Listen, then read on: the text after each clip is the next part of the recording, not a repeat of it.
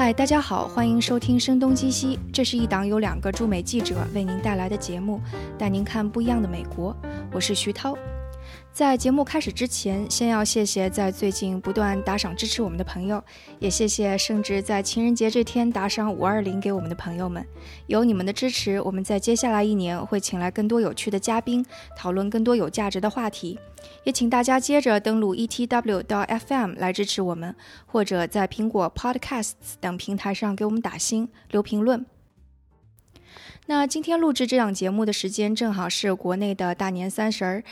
辞旧迎新的时候，我想很多人可能都会想一想人生当中的重大决定，或者想一想开年是不是要去看看新的地方，做一些不一样的事情。那今天我们请到的嘉宾，他是在一年半前做了一个重大的决定，然后他之后的生活有了非常大的改变，他有了不一样的旅行经历，而且有了一种啊日常让我非常羡慕的生活状态。他就是崔景。他是豌豆荚的联合创始人，现在也是青芒和光剑的联合创始人。他说，他之前的旅行是有几个特点：一个是通常是和朋友们一起；第二，通常是在城市或者大家耳熟能详的那些旅游景点；另外是他也通常不太做功课。但是，二零一六年十月，他去了以色列，并且做了和他以往旅行都不太一样的决定。我那次旅行做的几个决定都感觉跟旅行无关，比如说我当时特别想学英文，特别想学英文，然后我就说那我就索性找一个当地的旅这个导游，这样子而且是要求要求说英文的，不要是说中文的或者不要说希伯来文的 也听不懂。然后我就就找当地的导游，然后我就在 Google 上找嘛。然后有就找到了一个，嗯，有一个网站，那个网站就是提供全世界各地当地的导游，然后在那上面大概能看到十来个在以色列的导游吧，然后我在里面就挑，当时就挑了一个叫 Zio 的人，他是一个澳大利亚人，然后大概二十多年前他就全家搬搬回了耶路撒冷，犹太人，对对对，他是犹太人，然后。嗯，我就找了他，嗯，然后后来大概就跟他玩了两天，大概就是在耶路撒冷就玩了两天。之后就跟我说，他说崔静，我觉得你应该，他说我重新给你介绍一个导游，然后他说你应该换一个人。然后后来我说好呀，然后我说那你需要介绍谁谁给我啊？然后他说我介绍一个叫阿米尔的人。然后他当时就说这个阿米尔就是他他形容阿米尔就是一个 big guy，嗯，就是讲这个人特别。壮，然后很高大，然后我当时心里就有点准备，因为其实我看那个导游介绍的时候，里面是有这个叫阿米尔的人的，但我是第一个把阿米尔给删掉的，就是因为他的照片看起来就是一个野人，那个头发你知道吗？又长，而且都不是说我们见过很多人头发长，你撑死吐槽一下他的头发有点脏，对吧？那他那头发又长，然后到处都扎着，然后还卷着，然后他也不扎起来，你知道吗？那个头发，然后看着那个照片里的衣服也是破破烂烂的。然后我第一个根本就没仔细看他的介绍，嘣噔就把他先杀掉了。后来没想到，Zio 就介绍他给我。后来 Zio 当时介绍就说，嗯，他的两个孩子。Zio 有两个儿子，他的两个儿子的这个像是 mentor 一样的，就是阿米尔。他的两个孩子在成人的时候，他们嗯犹太的人大概十三岁，就是男孩子就会有一个很重要的 trip。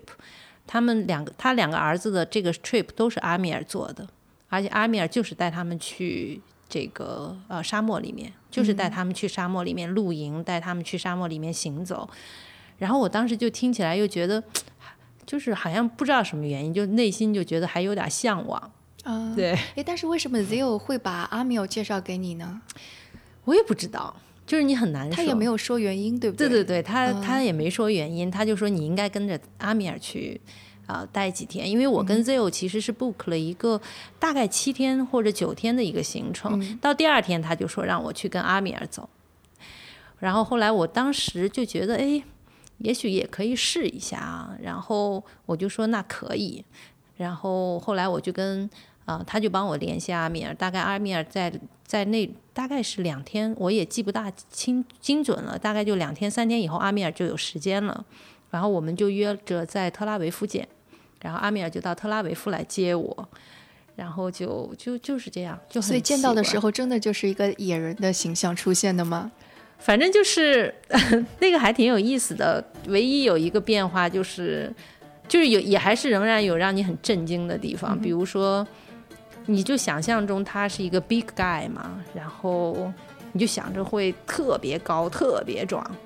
但事实上就是比你想象中的体型要小一点点，啊但确实仍然是一个就是很高大的人。嗯然后有一个变化就是他把头发扎起来了，见到我的时候。但是后来熟了以后，他其实就把头发全放开了。他跟我说是他他想着第一眼不要把我吓到，所以他第一天把头发扎起来。但是当时特别惊讶的地方是上他的车，哎呦，那个车破极了，就是上了一个吉普。然后那个车，哎呀，特别特别的破，里面就是这根线，很多线都暴露在外面，你知道吗？然后当时就觉得，哎呀，觉得我我是没坐过那么破的车的，你知道吗？但事实上就是说，最后你证明这个车很牛，因为他是一直开着这个车带我上下悬崖，就是有的时候都会走那种。你你你得支着头探过那个窗户才能看到下面，就有点，你你的体会上是感觉在走一个九十度的坡，但肯定不是九十度的坡了，但是肯定是非常非常陡，都是坐着这个车走的。然后你大概跟他待了一天以后，你就会觉得那上面每根线都是有原因的，就是。你比如说它的那个，你像咱们一般那个充电宝的线，呃，不会买一个三米长的线，嗯但是他会买一个三米长的线，并且咱们一般的充电宝的线都是那种外面包了一层硬硬硬稍微硬一点的那种白色的或者黑色的那样子的一层胶，对吧？但是它的那个线是非常柔软的，它外面那个线是拿就是拿绳子补裹了一层，啊，为什么？就是因为很灵活，就是为了灵活，因为他把他的手机这样子可以在车里面随便拉，很容易，就是就是他每一个东西的那个设置都是有原因的，所以他车里很多东西都是自己 DIY 上去的？全是他自己 DIY 的。哦他的车包括我们后面要是说到美国也是的，我们中间车是坏了的，然后在美国呢就是。嗯，而且你想是冬天啊，我们去预约所有的地方都说我们这个车要到大概两个月以后才能修，因为我们租了一个很特殊的房车，然后都得到两个月。啊，你说的是在美，后来你跟他去美国的那个经历，嗯后来他就自己直接动手修了，啊，对就是就修好了。就修好了。对，就是很厉害，就是所以他是多大年纪的一个人？他已经六十多岁了呃，。六十多岁了。对对对，是个老头，是个老头，他很厉害。后来我就挺就觉得这个人真的挺，对我来讲真的就是一个很又算是启蒙式的人吧，然后又让你觉得还真的特别深深入人心的一个人。所以是什么时候开始你？你经过什么事情，你开始觉得他对你有启蒙或者深入人心这种？他很快呀、我们很快就开出特拉维夫了。然后开出特拉维夫，在以色列是要一直向向南开，向南开就到了那个一个边境。嗯，就是以色列是个很长的长条，就开始就进入了沙漠了。然后快进到沙漠的时候，就在一片那个橘，就是像是吃橘子林一样的地方就停下来。然后他直接走到那个树林里，就从树上摘橘子吃，你知道吗？就是他就停车就去摘橘子，然后当时对我来讲这个事儿特别难堪，嗯，因为我觉得首先这不是你的橘子，对吧？然后而且真的就是很随便，直接走进去就摘。这这是跟那个以色列他们当地的文化是有关系的吗？他们也有很多类似于公社一样的。会有一点关系，但是真的就是对我来讲，那个是一个很震惊的一个行动。然后我就跟他说，我就说，我说这要是在中国的话，农民伯伯应该已经出来 拿铁锨追你、追打你了。然后，然后他说没事，他说没事，他说因为在以色列有一种呃社会组织叫嗯叫 kibbutz，啊，对，这就是我刚刚说的像公对对对社一样的。对对，然后中国叫基布茨吧，嗯但是其实现在以色列这种 kibbutz 已经没有那么多了，是嗯、呃他们是在低潮期，现在那个 kibbutz 呢，就是像一个社会主义的公社，然后大家一起种菜，一起收割。然后在 kibbutz 里面，他跟我说，主要只要东西掉在地上，任何人大家都会很欢迎你去捡。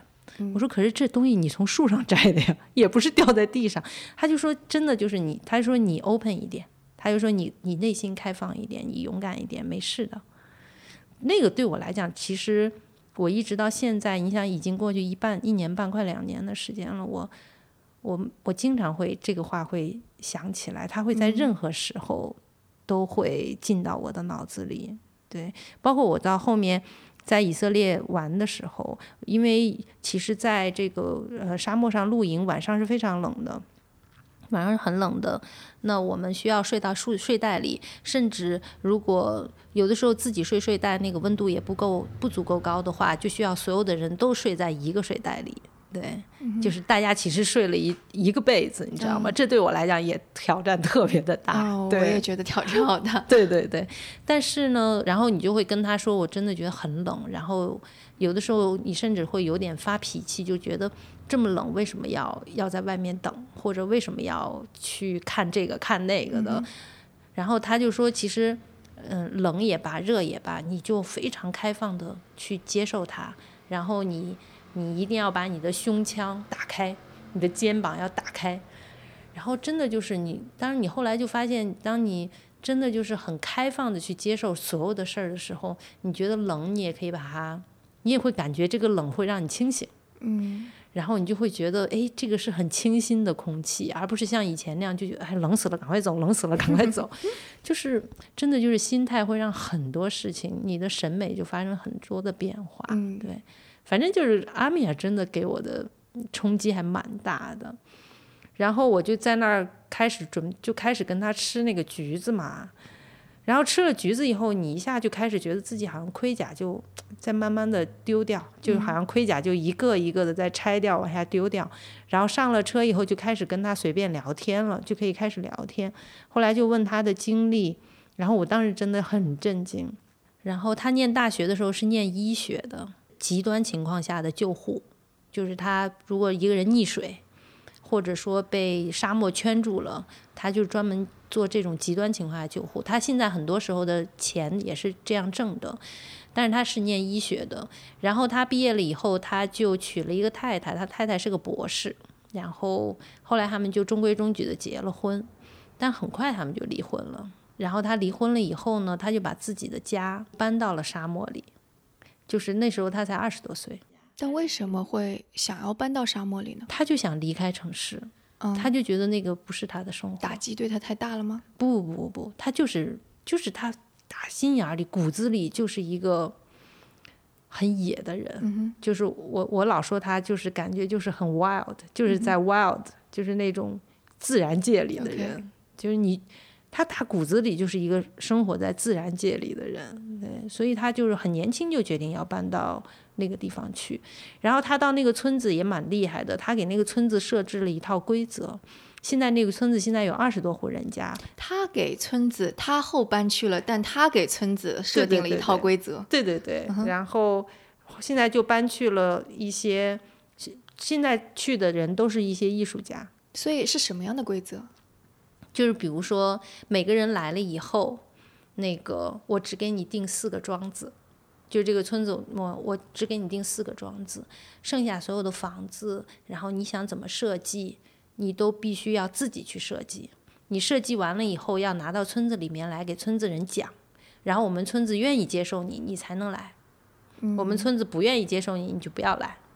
对，就是这样子的，他就会定一些这样的规则。然后他们现在那个村子在整个以色列就很有名，但是名字太长了，我有点不记得了，因为我们去。呃，在以色列旅行的时候，有时候早上会一起吃饭。别的人看见一个中国人和一个这么野的一个人坐在一个还有的时候我们去的餐厅还蛮好的，人家就会来问我们：“哎，你们从哪里来呀？”然后我就说我从中国来，那个他就会说他从哪个村子来。所有人都会很激动的跟他聊他所在的 村子，因为那个村子就是我后来问人家，人家就说就是有很多艺术家住在那儿，嗯，对，包括他阿米尔的太太，他太太是个音乐家，现在，哦，现在的太太，对对对，是个音乐家，然后有的时候经常就把他自己新录的歌、新写的歌就传过来让我们听啊什么的，就是这样的一个人，就非常非常神奇的一个人。所以你是跟他在一起待了，后来我们本来大概。嗯，预计是只待五天的，最后我还把那个行程延长了一下，大概待了七天九天的样子。嗯，对对对，我是一个其实还挺保守的人，有的时候早上见面啊，打招呼他就要拥抱我一下，然后对我来讲就特别痛苦，你知道吗？就非常非常痛苦。然后，然后后来他就有一次就问我说：“他说，哎，最近你们是不是你是不是特别不喜欢我拥抱你啊？”我说：“对，我说对我来讲，我说感觉就是。”嗯，那种样子，然后他就跟我讲，他他就一直在讲你要很开放，他就说你要勇敢的表达你的情绪，你喜欢你就要表达你喜欢，你不喜欢你就要表达你不喜欢。所以他是一个其实喜欢好为人师的人，对不对？嗯嗯嗯，对对对。但是你却觉得就是其实也没有那么反感，慢慢你就接纳他所说的这一切了。后来有点反感，后来我们还因为因为这个吵了架，是吗？对对对对，但刚开始的时候，真的就会觉得，嗯，我猜想可能，因为我大概几年前的时候，自己生活里碰到一些问题，包括，嗯，我在创业在豌豆荚，其实经过了一段很艰难的心理的过程。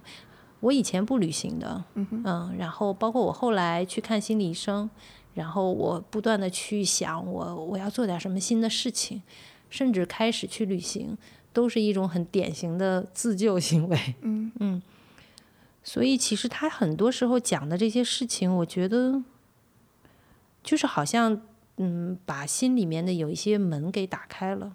所以是非常对我来讲是非常深入人心的，然后就这也是旅行的意义，但他就是非常直白的、暴力的，就把这些意义全都给揭露出来那种。就是你知道，去以色列有很多场景我都记忆特别深刻，比如说，嗯，我们去到了以色列北部的一个小城，那个小城是在高山上，叫茨法特。嗯这个城呢。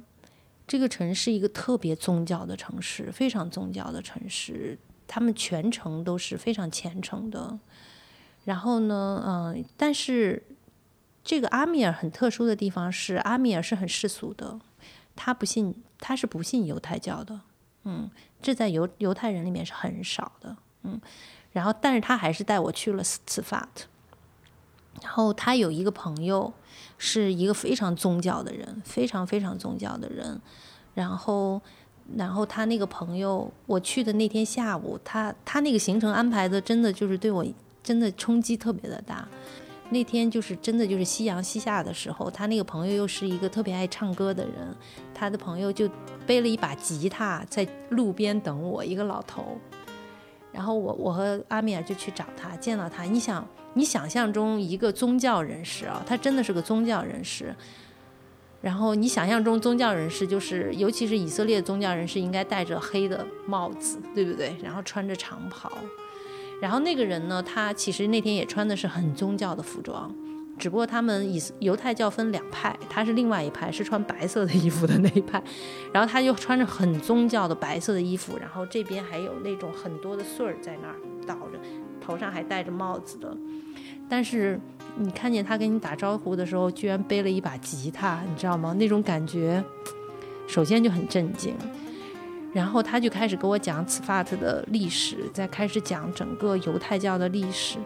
然后他边走边唱歌，然后唱宗教歌曲。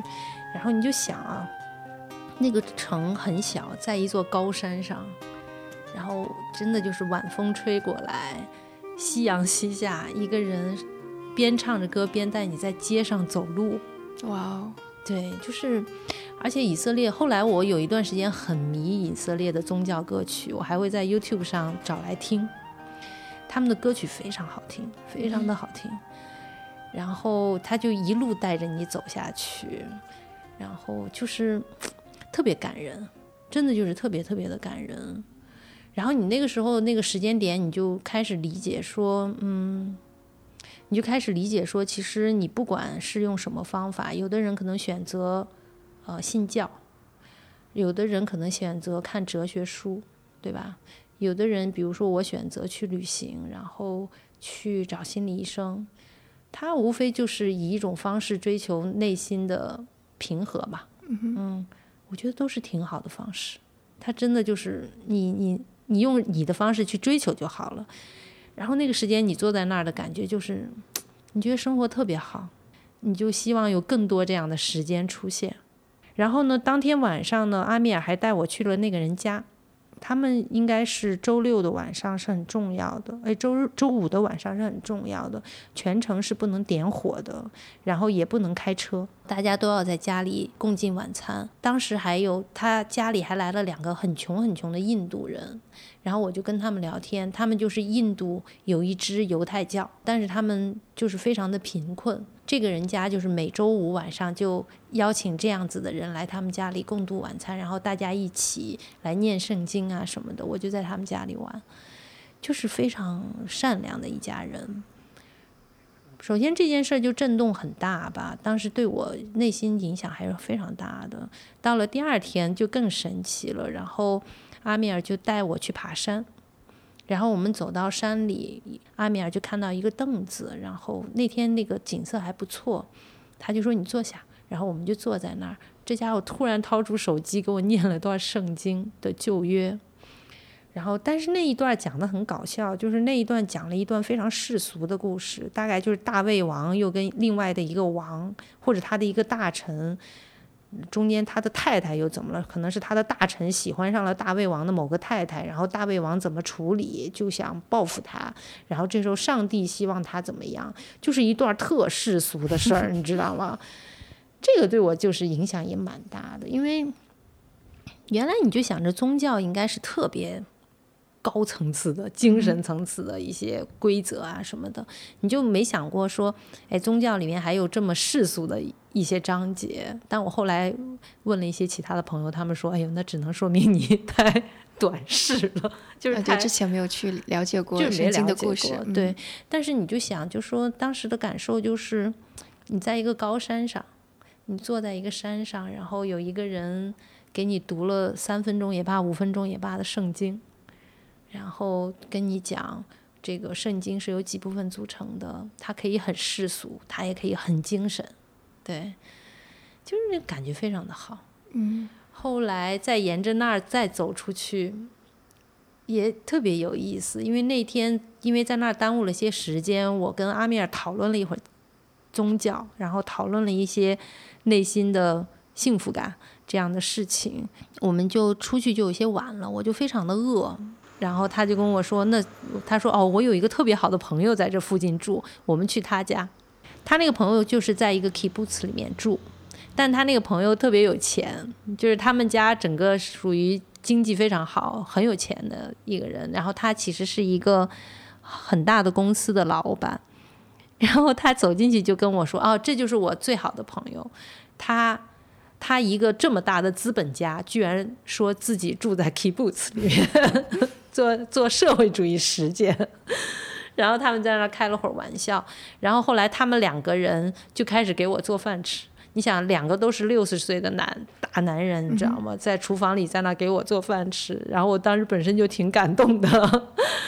后来我们就到他们他家的那个呃外面的阳台上坐着吃饭。后来那个我吃着吃着，他那个朋友就跟我说：“他说最近你看见那边有有一些那种篱笆了吗？就是那种铁的丝网，就是铁丝网扎的，然后上面全是倒刺的那种。”然后他说：“你知道那是什么吗？”我说：“我不知道啊。”他说：“这个就是我们应该是跟哪个国家呀？”叙利亚的边境吧，还是什么的？哦，我当时就特别紧张，你知道吗？因为那经常都是有要打仗的那地方。后来我说啊，我说这会打仗吗？他说会啊，他说会打仗。他说那我说那你们打仗怎么办？他说我有的时候会带着我的小孩爬在树上，爬在树上，对，就爬蹲在在树上看，哦，看打仗啊，对对，我还以为说去隐蔽呢。没有没有，但是你知道以色列就是这样的地方，它就是让你。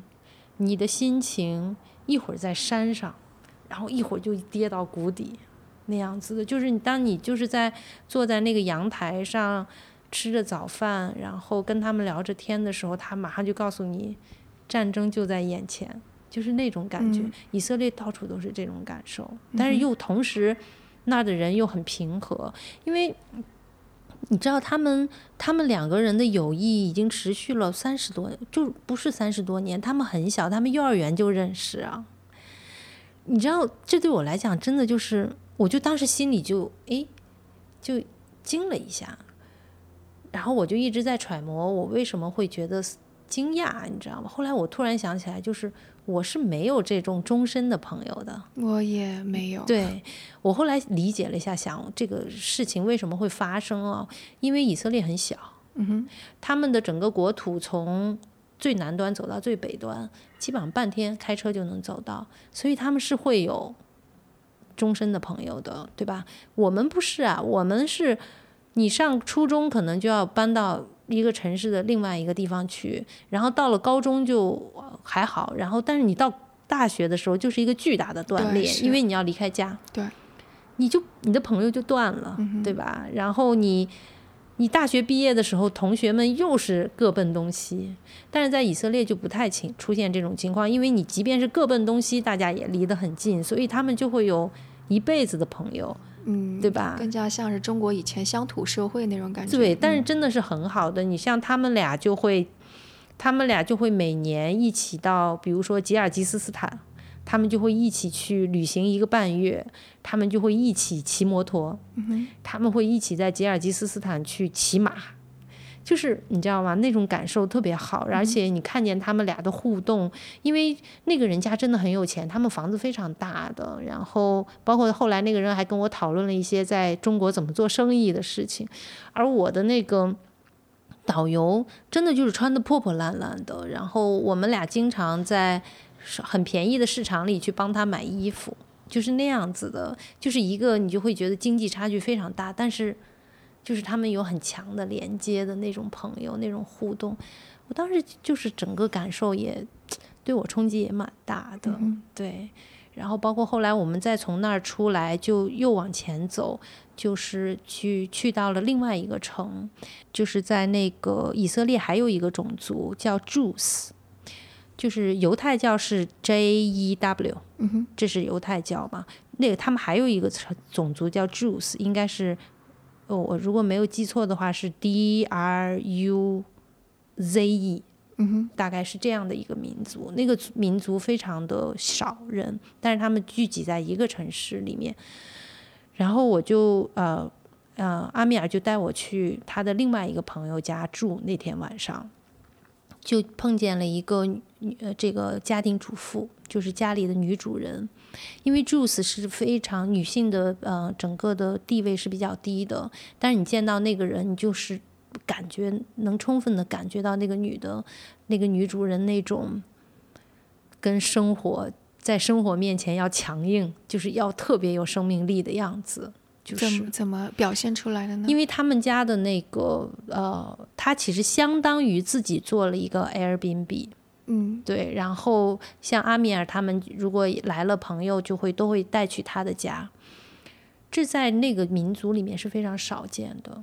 然后他其实是他们家现在经济的顶梁柱，啊，对，就是这样子。然后包括他整个大家族，他都是经济顶梁柱，他在照顾他整个的大家族。然后我去了以后，他给我做了一大桌饭，我我就拼命的吃，拼命的吃，肚子都快吃爆炸了。然后你也觉得好像对一大桌饭就是就是没有什么帮助，你知道吗？就是你就不好意思说呀，剩这么多怎么办呀？那种感觉。哎，听起来像跟中国的那个很多农村的那种，其实他们很像，感觉。我就感觉那些人就是中国的很多。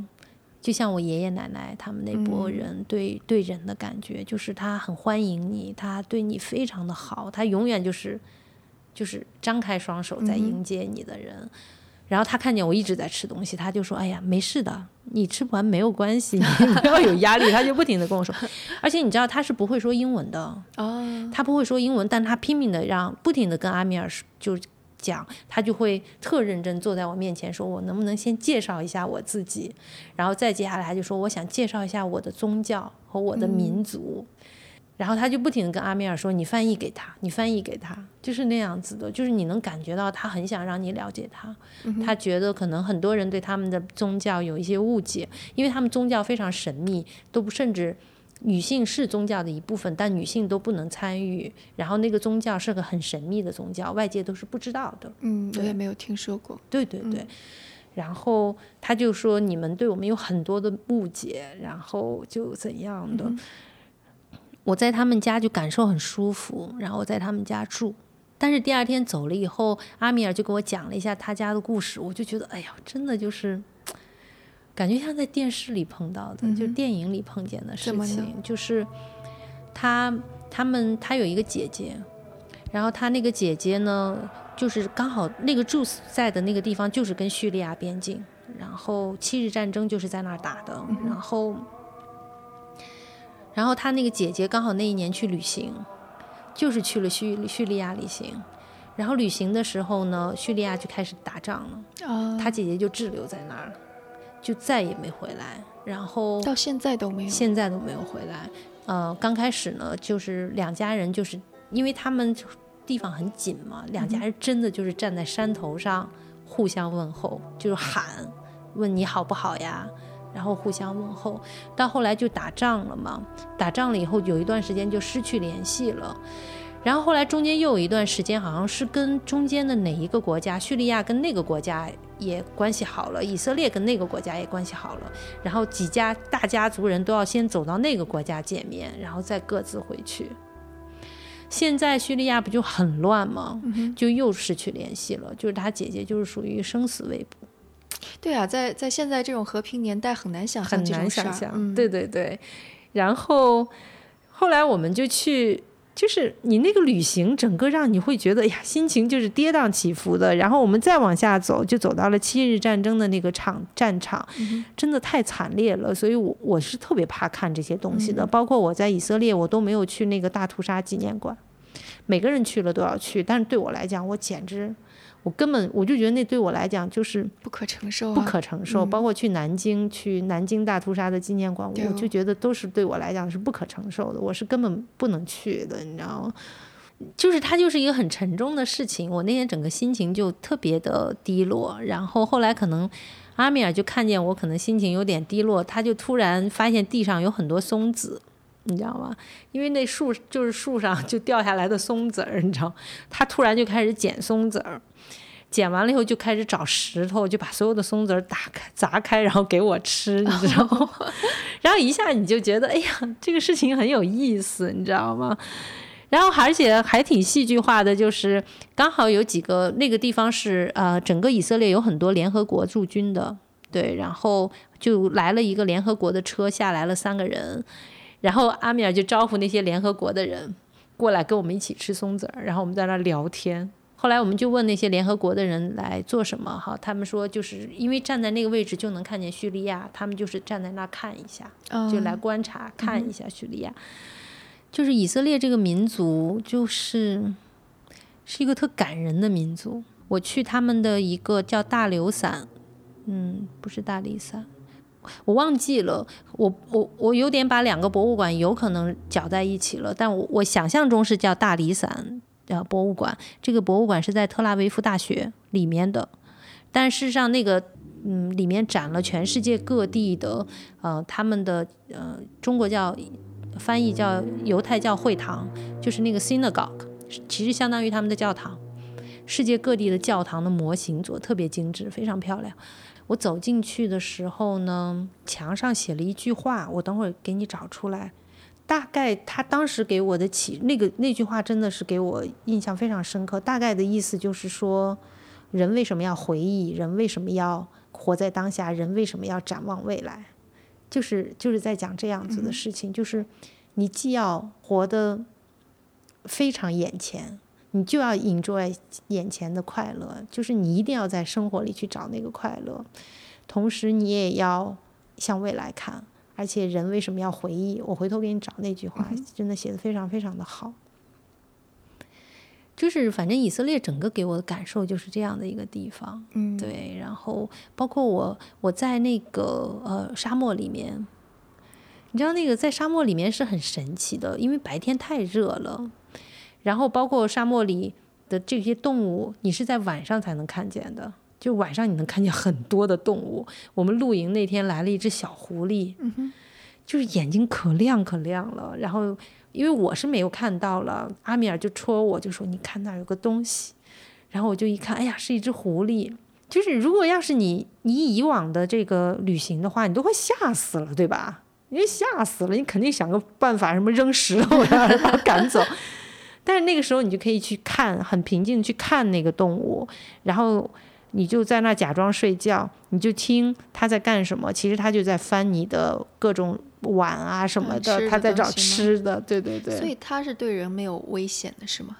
因为我们当时那天去总共有四个人，我阿米尔还有一个人，他叫萨萨勒曼，然后他是阿拉伯人，他是阿米尔的朋友，还有萨勒曼的儿子。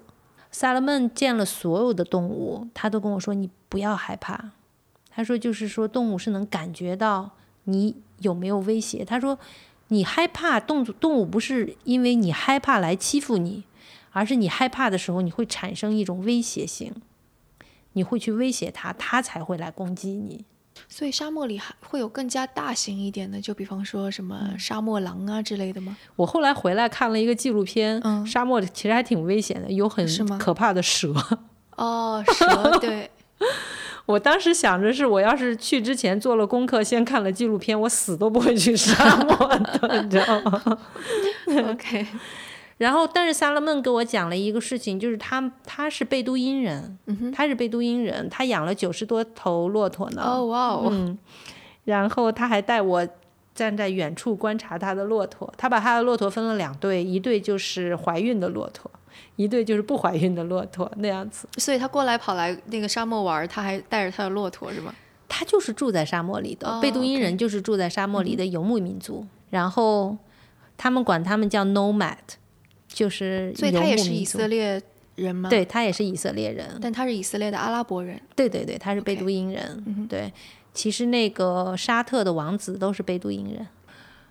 他他就跟我讲，他们十四岁的时候，嗯、就一定要离开家，要自己能够在沙漠里自己生存四十八小时。